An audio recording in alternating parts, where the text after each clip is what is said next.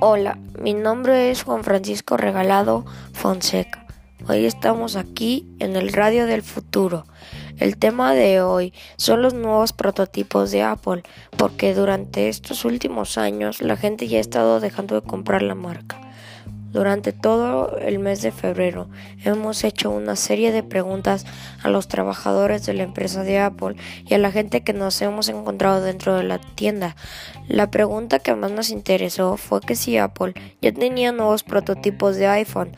Todos los trabajadores a los que les pregunté me respondieron que sí que están haciendo dos nuevos prototipos. Uno es el de pantalla infinita y el otro es el de pantalla flexible.